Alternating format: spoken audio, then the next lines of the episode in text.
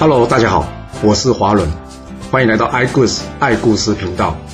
我喜欢听故事，希望这些故事能带给您想象力、思考力、判断力以及创造力。让我们一起来听故事吧。上次说到呢，这连称及管制府呢，打算推翻这个齐襄公。周庄王十一年的冬天，齐襄公呢准备出城打猎。这连飞知道这个消息之后呢，赶紧派人通知这公孙无知。而这公孙无知呢，知道之后呢，则是派人星夜送信了给这连称以及管制府。连称告诉管制府：“太好了，大事可成了！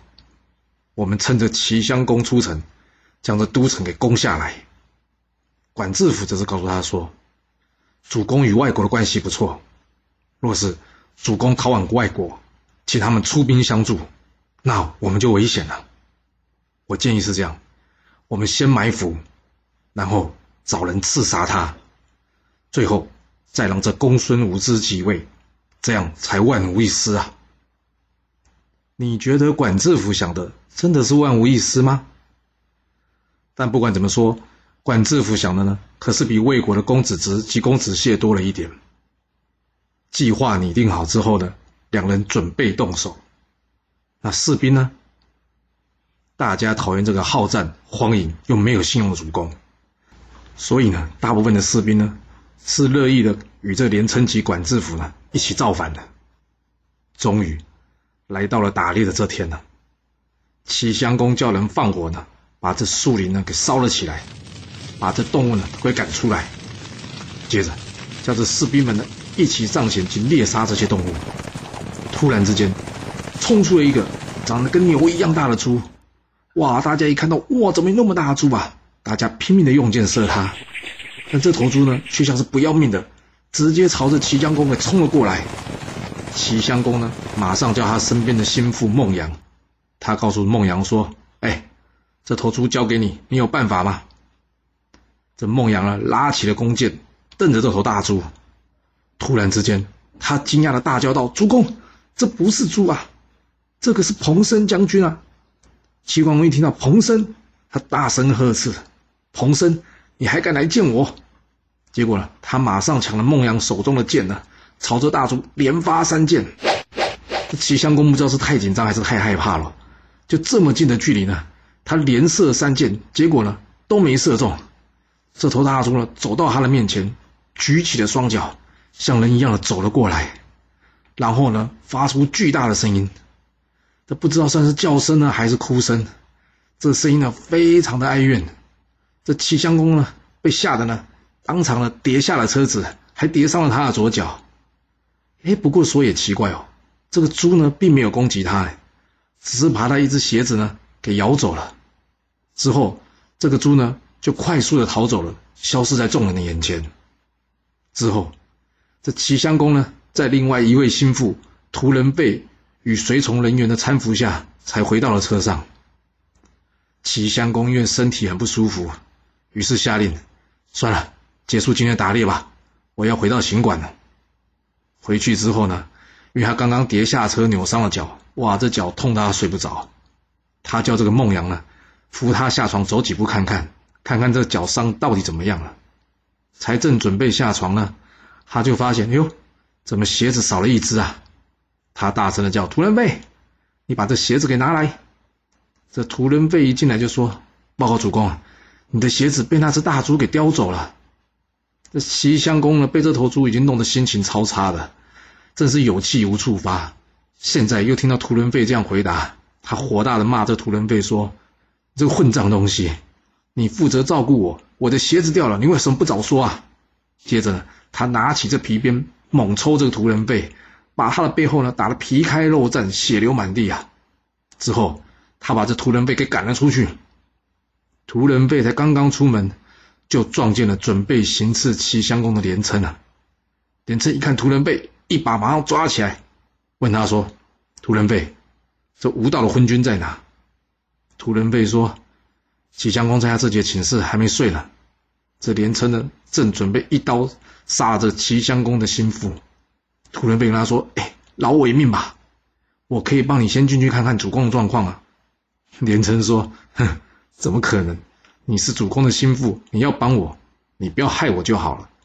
说完，这刀子一挥，就当这刀子呢，快到屠人贝的脖子之前，屠人贝接着说：“等等等等，你看我背上的血。”连城一看，哎，怎么你衣服背后都沾满了血啊？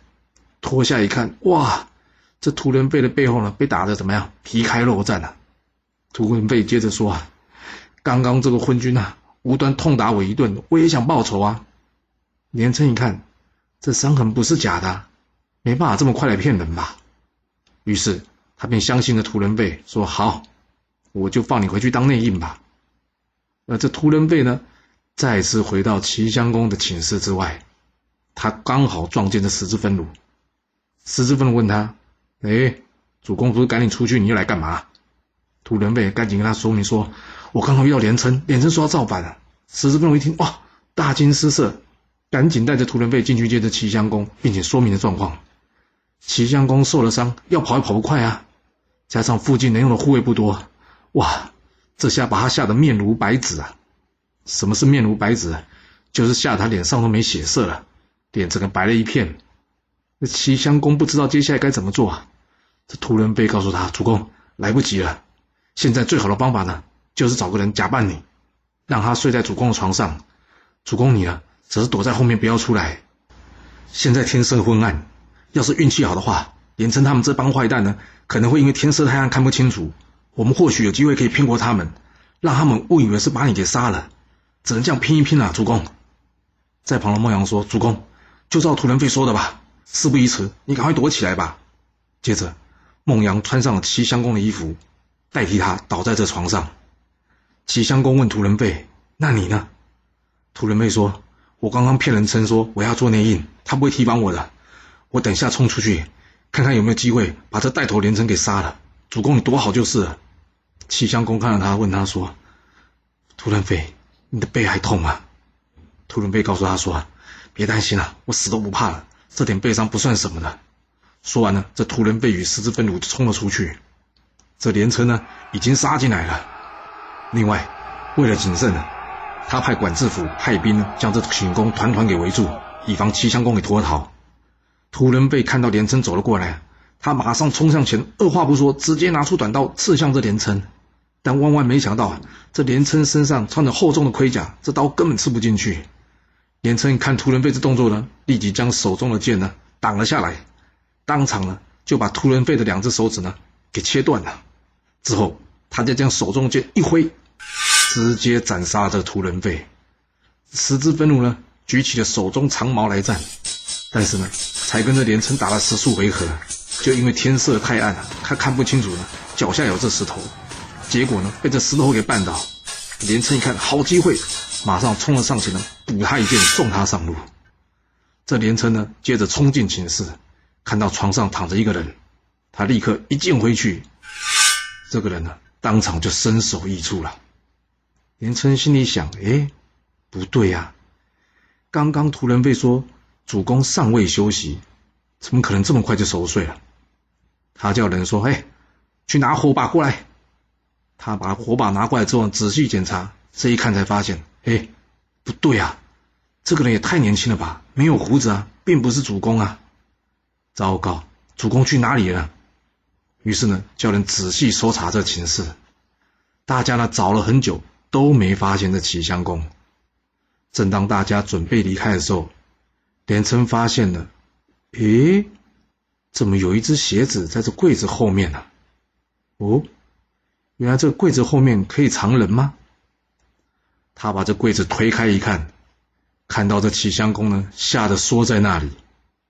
他把这齐襄公呢拎到了院子，仔仔细细的叙述他的罪状之后呢，最后。他以帮鲁桓公报仇为名，将这齐襄公呢砍成了好几段。杀了齐襄公之后呢，连称管制府引领大军呢攻进齐国的首都，在城中的公孙无知立即派兵打开城门。这齐国首都呢，可以说是在完全不费吹灰之力下被两人给拿下了。接着呢，他谎称是接受齐僖公的命令，这齐僖公的齐就齐襄公的爸爸。推举这公孙无知为新任的主公。这公孙无知即位呢，除了大臣高希假装称病不来，其他上朝的群臣呢，都害怕连城的军队，哪敢多说什么？而这之前呢，与公孙无知呢，因为抢路，害他被贬了这个佣兵啊，见到这新君即位啊，哇，赶紧上前向公孙无知致歉。公孙无知呢，为显示自己的度量宽大，所以呢，他并没有责怪这个佣兵，并且呢，张贴出告示，希望能招募贤臣。有人向他推荐呐，哎，听说这管仲很有能力耶。于是，公孙无知呢，就特地派人呢去请这个管仲。其实管仲的本来的名字呢叫做管夷吾，这个仲呢是他的字。我们这边呢先岔开话题一下，先讲讲管仲这个人啊，因为管仲这个人呢非常的有名。他年轻的时候呢，他与他好朋友鲍叔牙呢一起做生意，赚了钱呢，结果在分利润的时候呢，管仲呢多拿了一点。大家都对鲍叔牙说：“哎，这样不对啊！管仲这个人也太小人、太贪财了吧，一点都不讲道义。”没想到呢，这鲍叔牙却说没这事啊，因为我知道呢，管仲家里的经济状况呢比较差，他需要多一点的钱，是我同意这样分给他的。另外呢，每次打仗，管仲都是躲在后面，而回国的时候呢，反而是跑在最前面。大家都说管仲这个人呢是个胆小鬼，但鲍叔牙呢却帮着管管仲说话了。他说管仲有个年迈的母亲，他要是战死。他母亲谁来照顾啊？他是因为孝顺，所以才爱惜生命，而不是因为贪生怕死啊。对于鲍叔牙屡屡维护管仲，大家并不以为然。大家对鲍叔牙说：“你这样帮他说好话，可是每次管仲与你讨论事情的时候，他总是故意跟你唱反调啊。而且最可笑的是什么？每次呢，到最后呢，常常证明呢，你是对的，他是错的。像这样的人，你干嘛还要跟他交往啊？”鲍叔牙则是说：“每个人都有际遇的问题啊。我知道管仲呢是个治国的奇才，只可惜他的运气一直不好。要是有朝一日他有机会能为国效力，我相信他所说出的话一定是万无一失的。”管仲从别人那里听到鲍叔牙对他自己的评价后，非常感叹的说：“哎呀，生我者父母，知我者。”鲍叔牙也，这句话意思就是，生下我的人是我的父母，但是真正了解我的人却是鲍叔牙。就这样，两人最后成了生死之交。而他们两个故事呢，也成为了成语故事“管鲍之交”典故的由来。那我们再接着说吧。在齐襄公还没有死之前呢，还有两个儿子，大儿子叫做公子纠。二儿子叫做公子小白，两位呢是同父异母的兄弟，都到了要找老师学习的年纪了。这管仲呢跑来跟鲍叔牙说：“我看齐襄公这两个儿子呢，将来都很有机会继承爵位，要不这样，我们各选一人去当他们老师。这将来不管谁即位呢，我们都可以互相推荐对方。”鲍叔牙一想，哎，有道理啊！既然可以两边押宝，那就没有必要冒着险去押一边嘛。于是，管仲出任这公子纠的老师，而鲍叔牙呢，则是成了公子小白的老师。这齐襄公呢，爆发了乱伦事情之后呢，鲍叔牙建议这公子小白去劝劝他的父亲吧。这齐襄公一听到呢，公子小白说他乱伦，还要劝他，气得拿着鞋子丢着公子小白。他说：“你别以为你读了几天书，你就可以来教训你老爸了。”说着，把这小白呢给赶了出去。鲍叔牙告诉小白说：“哎，你父亲行为不检了，将来恐怕会遭遇横祸。我建议你呢，先到其他国家避一避，免得将来被牵连到了。”这公子小白问着鲍叔牙：“那我们要去哪一个国家躲避呢？”鲍叔牙说：“不要去大国，大的国家呢，喜怒无常，心意难测。将来要是有机会送你回国，搞不好还要勒索你一番呢。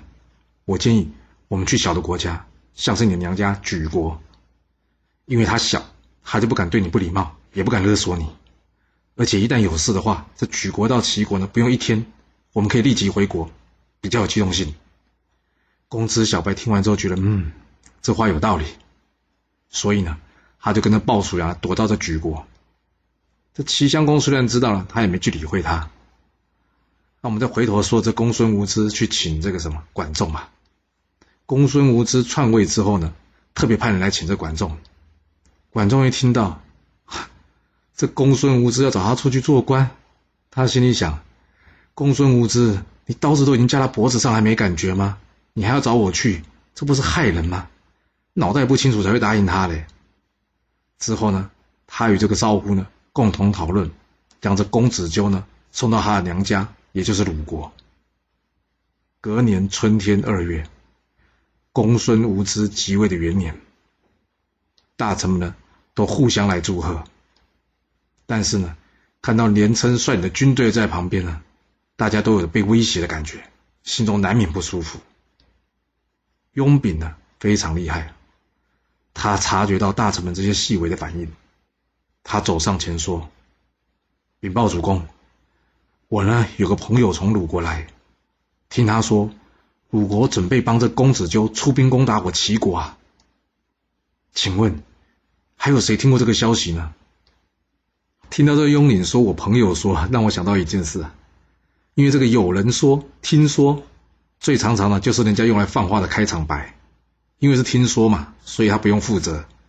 但是呢，又说的好像真有其事。更厉害的放话的方法是说什么？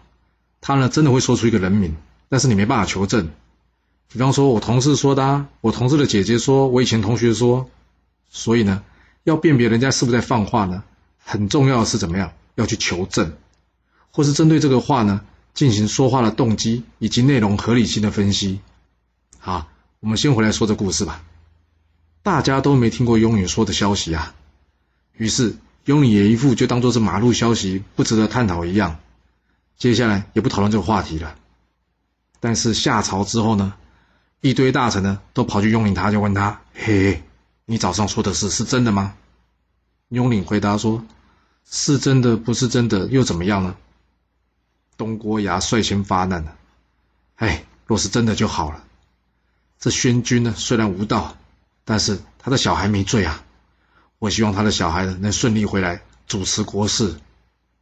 在场的大臣呢一一附和。雍敏一看这状况呢，知道嗯，原来大家跟他想的一样，所以这个时候呢，他才敢把心里的话给说出来。他说：“我早上是故意这样说的，就是希望把大家给引过来，告诉大家我的计划，以及如何将这公子纠呢引回齐国，并且杀这公孙无知。”连称，还有这帮篡位的恶徒。东郭牙听到这话的眼睛一亮，你有办法？雍领接着说：“高息呢，是我齐国的重臣。自从公孙无知上任以后呢，他便称病不朝。连称这帮凶恶的歹徒呢，一直希望能得到高大人支持，来稳固他们在国内的地位。若是高大人愿意亲自邀请连称等人，我猜这连称跟管制府呢，高兴都来不及了。”他们一定不会设防，会赶紧去赴约的。一旦这连城跟管制府被架开，这个时候我们再派人假装告诉这公孙无知说有公子纠出兵的消息。这公孙无知啊，头脑简单，功夫又差，只要派出去的人当面行刺他，他一定躲不掉了。一旦这公孙无知一死，我们可以用生火来做暗号，把这城门一关，接着再设法杀了这个连城及管制府这些恶徒。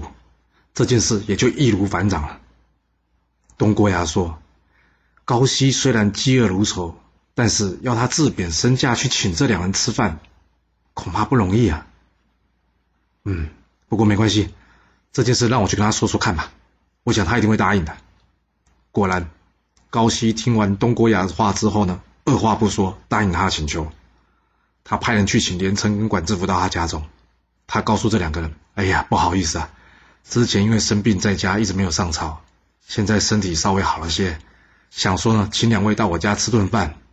另外呢，我也想请两位有机会的话呢，好好照顾我的后人。一切呢，见面再聊。果然，连称跟管制府一看到高希的邀约，哇，高兴的完全不假思索啊，完全没想过这是个陷阱啊，心里想的是，啊，这公孙无这位置终于可以坐稳了。于是呢，两人开心的到了高希的家中，见了面之后，大家互相寒暄。接着，高希请家里的仆人将这大门紧闭，告诉仆人：“我今天呢，只招待这两位贵客。”我们要不醉不归，其他人我一概不见。私底下呢，则是告诉下面的人，有任何讯息都不要来通报，直到你们看到城中起火了，才通知我，知道吗？而另外一头呢，用你按照计划去向公孙无知报告，他告诉公孙无知说：“报告主公，这公子纠与鲁军正前往齐国，没多久就到啊！主公，我们要赶紧讨论应对的方案啊！”公孙无知听完这个话之后呢，告诉这雍领说：“哎，那国舅跟连称在哪呢？”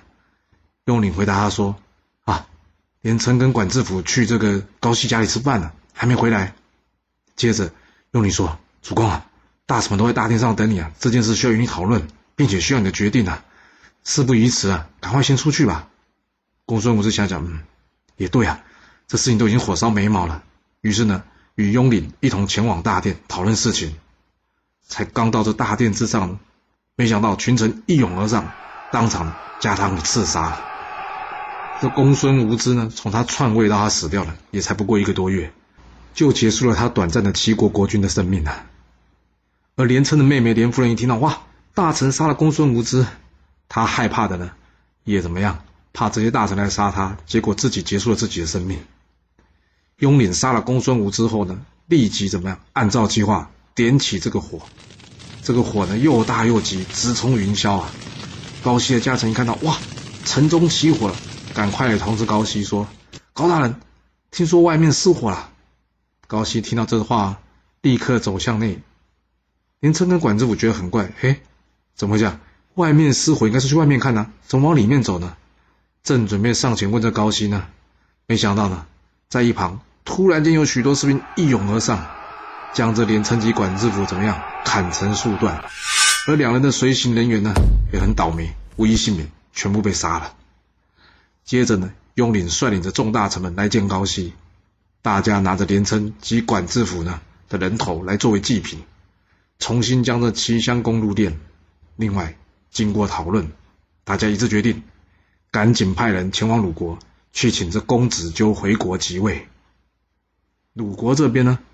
鲁庄公一听到哦，齐国要来迎接公子纠啊，他非常开心，他立刻准备呢要将这公子纠送回这个齐国。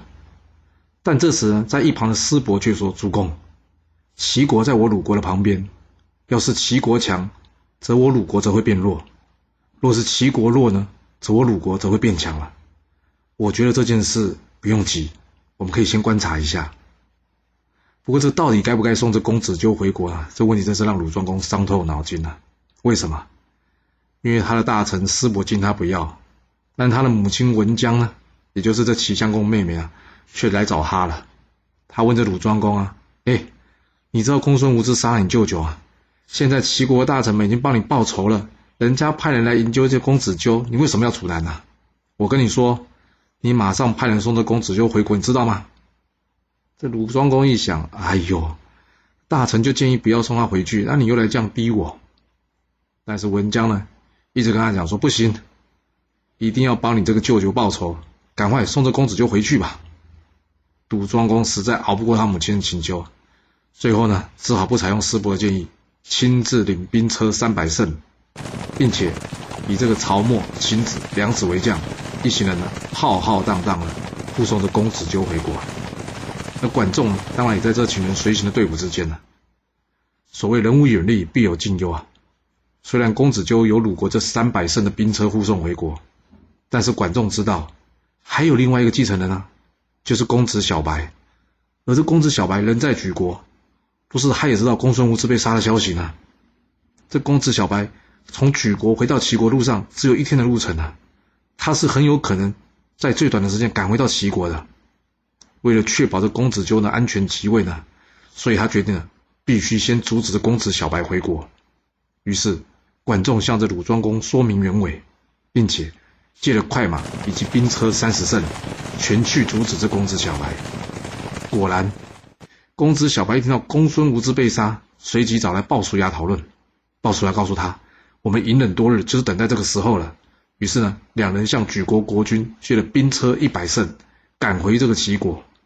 管仲连夜催赶人马来到这即墨，打听举国大军啊，没想到举国大军刚刚通过此地，已经往齐国了。管仲也不敢休息，赶紧催出人马，立即前往去追这公子小白。还好，在走了三十里之后呢，终于看到举国士兵了。管仲上去见了这公子小白，说：“请问公子，你带这么多军队要去哪？”公子小白说：“我听到我父亲死了，回国奔丧，怎么了？”管仲接着说：“公子就是长子，按道理呢，处理丧事都是由长子负责的。这件事，公子就会好好处理的。你呢，可以先回去好好休息，不用特别舟车劳顿跑这一趟了。”这鲍叔牙是很直白的人，他看这两人讲话就像隔靴搔痒一样，在那边高来高去，他实在受不了了。于是呢，他直接上前对管仲说：“我们两个都希望这届主公成为国君，现在我们各为其主，你也不用劝了，我们是不会折返的，先回去吧。”鲍叔牙说这话说的很坚决哦，加上旁边举国的士兵呢，个个横眉竖眼的，管仲心里想：“哇，这要打起来没胜算呢。”于是呢。管仲假装接受了鲍叔牙的建议呢，转身离开了。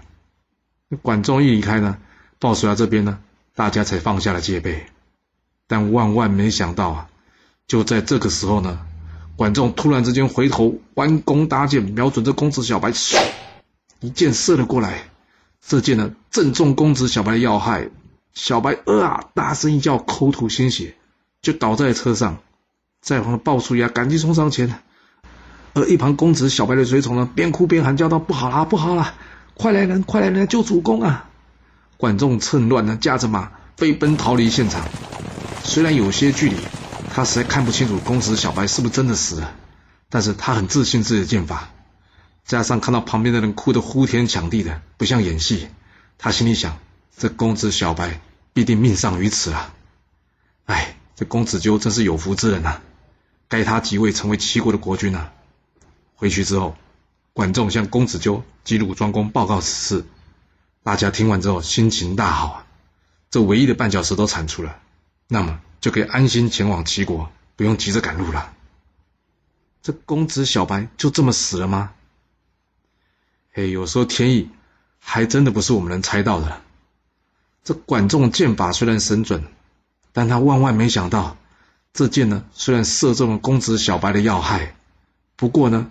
刚好公子小白身上呢有一个金属的带钩，而这箭呢正好不偏不倚的射到这带钩上面。公子小白呢知道管仲是个神射手，他把管仲呢再补他一箭呢，所以灵机应变，当场呢咬破舌头了一点点的，让这嘴巴里面呢流出鲜血。而在一旁的随从哪里知道啊？看到公子小白嘴巴流出血来，大家吓得要死，当场呼天抢地啊，因为真的以为他出事了。谁会想到公子小白有这一手啊？等到管仲走远之后呢，这公子小白才敢起身跟大家说：“没事没事啊，我没事。”哇，这公子小白的眼镜惊人呐，连这鲍叔牙都被他骗过了。不过这鲍叔牙等他情绪稳定下来之后，告诉公子小白说：“嗯，管仲是个谨慎的人，我担心管仲可能还会再回来。”于是他建议公子小白呢更换服装，然后大家呢用最快的速度怎么样赶回齐国。来到了齐国之后呢，鲍叔牙先请公子小白在城外等候，他自己呢，则是亲自进城，准备来说服众大臣，让他们同意公子小白回国。怎么会这样呢？大家原先是打算请公子纠回来的，结果怎么会是公子小白先到了呢？这鲍叔牙要用什么方式来说服众大臣呢？还是众大臣根本不会让公子小白回国呢？这个故事会如何的发展呢？我们要到下次才能跟各位说喽。好了，今天就先说到这。若喜欢我的故事，记得动动您的手指，给我五星评价，或是追踪、订阅以及分享哦。当然，也欢迎您留言分享你对这一集的想法，或是你也可以请我喝一杯咖啡或是饮料，让我有持续创作的动力。其实历史就是顶层阶级的生活记录。了解他们的思考方式以及作业模式，才有机会改变您的未来。谢谢您来听我说故事，我们下次再见喽。